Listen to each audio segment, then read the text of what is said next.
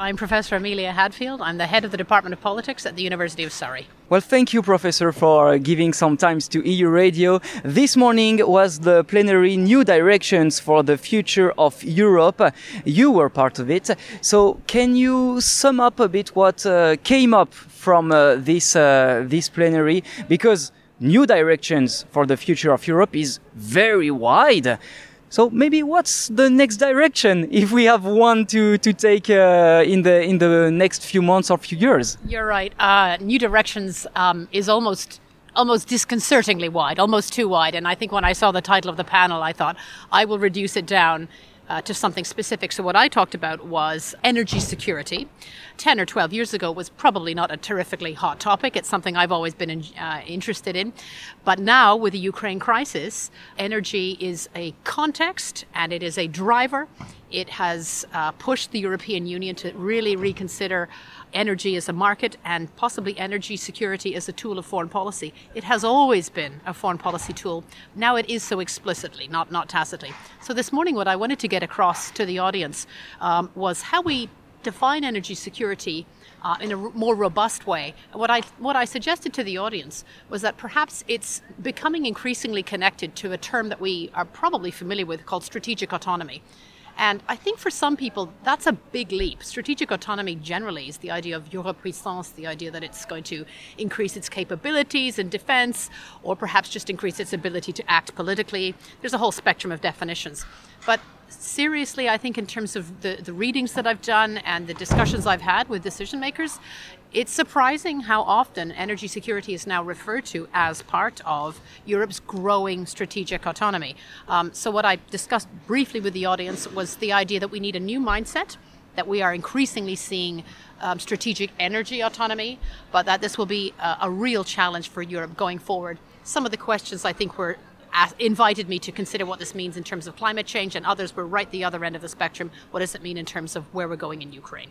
So, is this new direction for Europe to be less dependent or even more independent from uh, Russia or other sources that are not uh, or could not be seen as allies uh, anymore? Or um, is it maybe to, I would say, to go green? Because if we go green uh, with the wind, solar, and, and, and water, uh, it, we won't have to to expect anything from anyone. So Maybe what on this particular topic of energy in Europe would be the direction uh, according to you? Well, you've, you've summarized it very well. I think the answer is twofold. There's a fossil fuel answer, sadly, uh, and then there's a green answer. The fossil fuel answer is exactly diversification. So Europe historically has been very, very dependent for its oil and for its gas to a lesser extent on one or two uh, key exporters.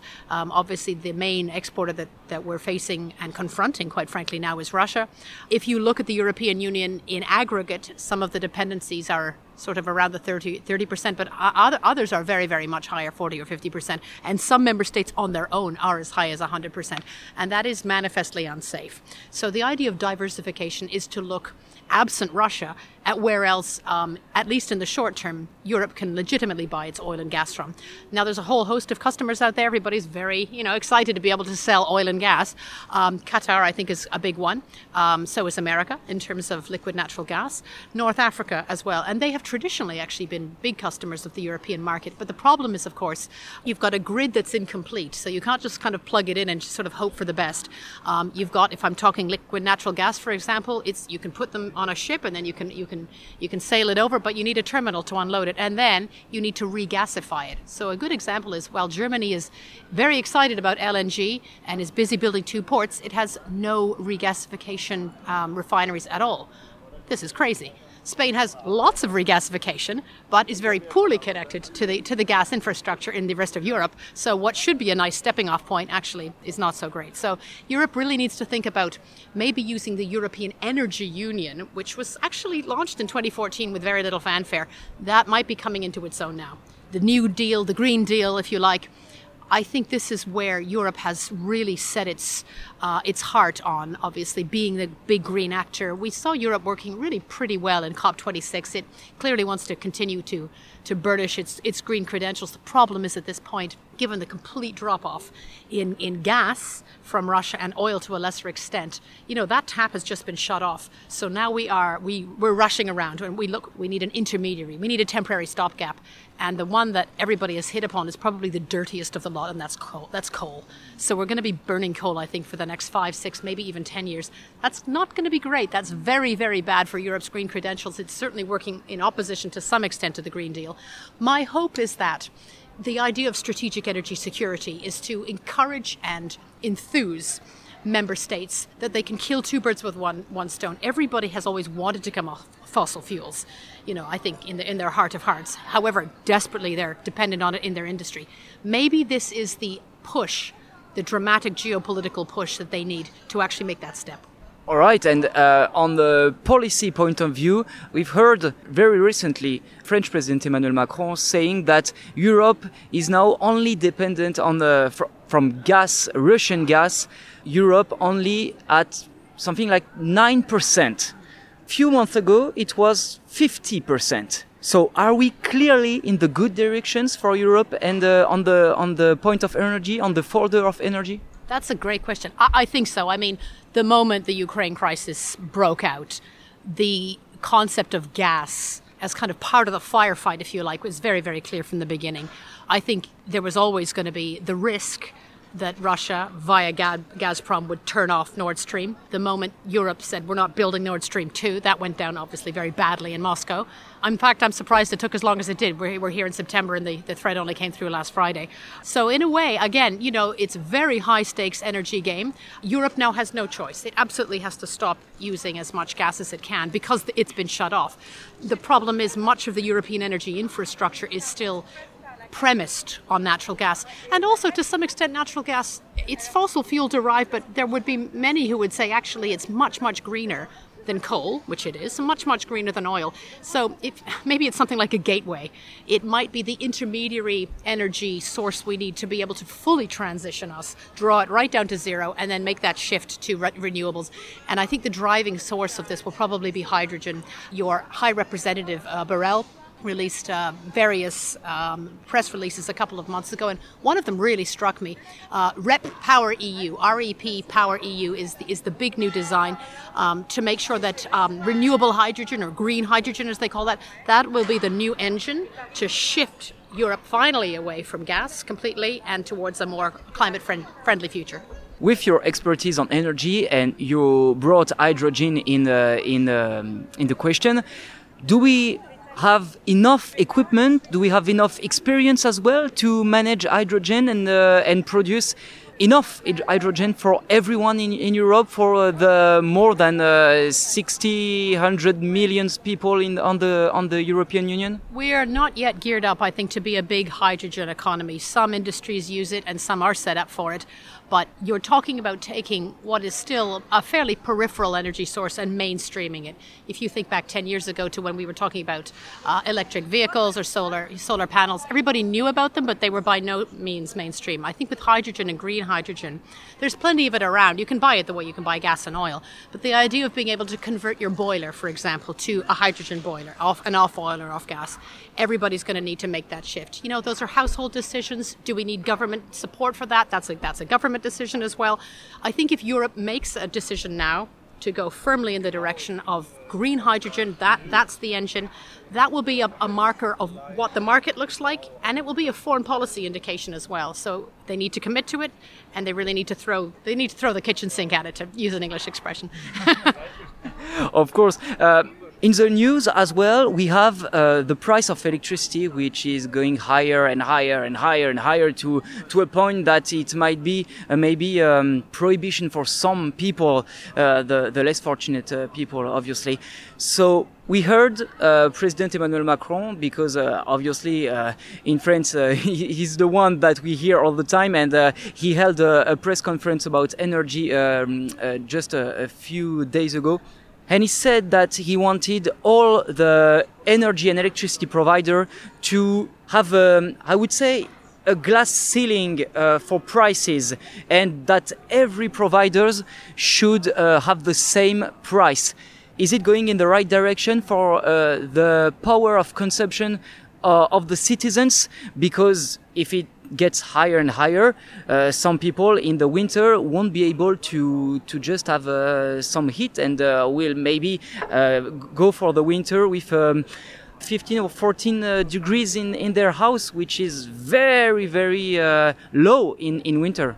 Energy prices across the board are unsustainably high, whether it's your electricity tariffs, which are doubling very, very soon if they haven't already, the petrol you use to fill up your car at the pump, uh, the gas you use in your your uh, your boiler or the the oil in your radiator, whatever whatever type you're using, every every aspect of them have has shot up.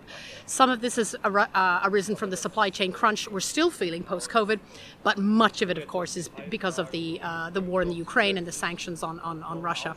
Um, some of these are you know politically motivated, most of them are as well, but they are having a profound profound impact on on, on the market economy, and we're seeing really astonishing government intervention for the first time really since the 1970s, since the OPEC crisis, which is, I think, fascinating for, for those of us who study it. Um, we are seeing windfall caps. So the, the, the, the, British government imposed a what they're saying, what they're promising is a one-off windfall. So they're going to tax all of the all of the energy companies.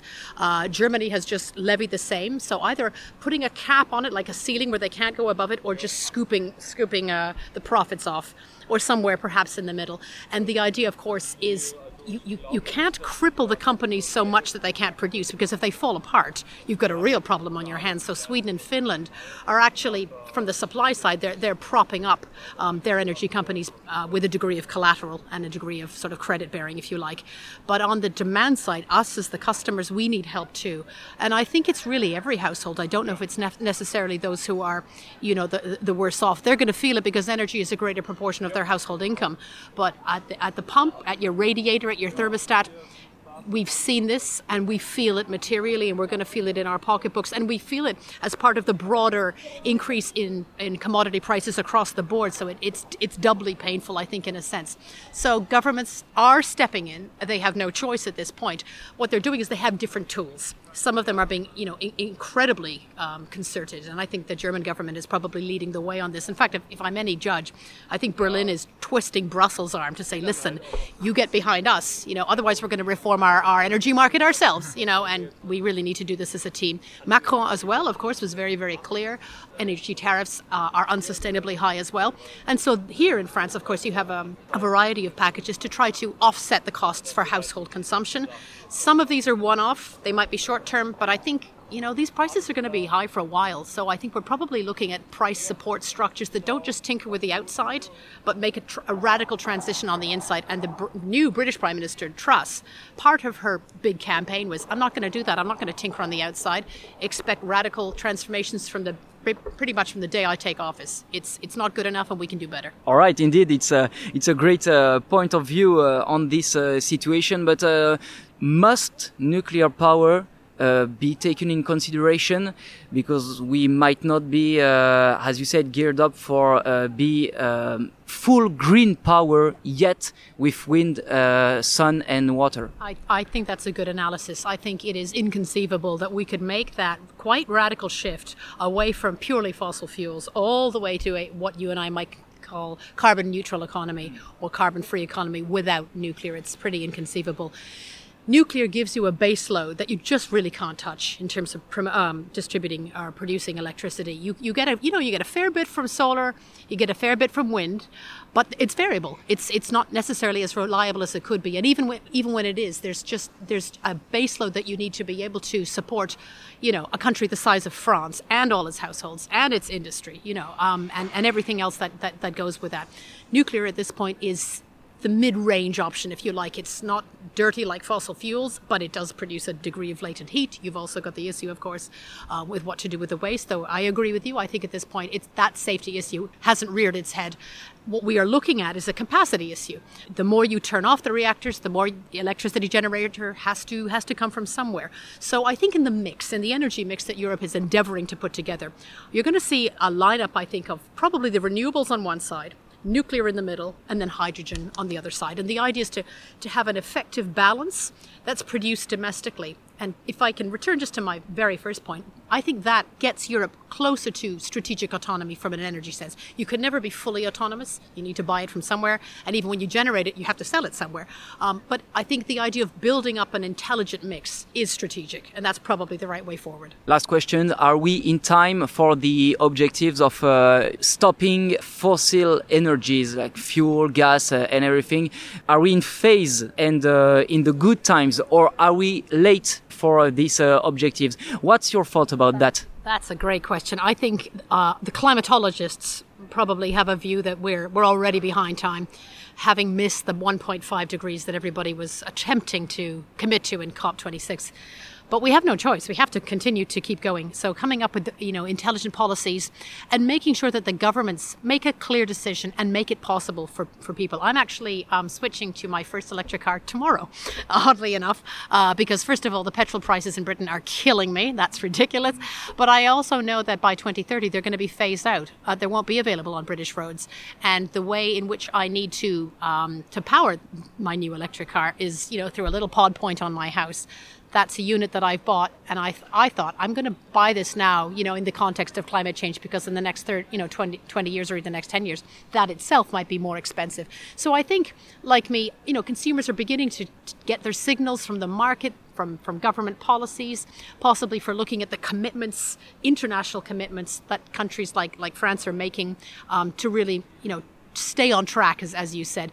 I think there's always more to do, and we would rely very, very much on the youth of Europe to really hold us all to account. All right, thank you very much, uh, Amelia Hadfield, for your, um, I would say, enlightenment, for your expertise uh, on this uh, folder of energy and the new directions, uh, which was uh, the, the the main theme of uh, the plenary this morning. New directions for European Union. Thank you very much for your time. It's been an absolute pleasure. Thank you.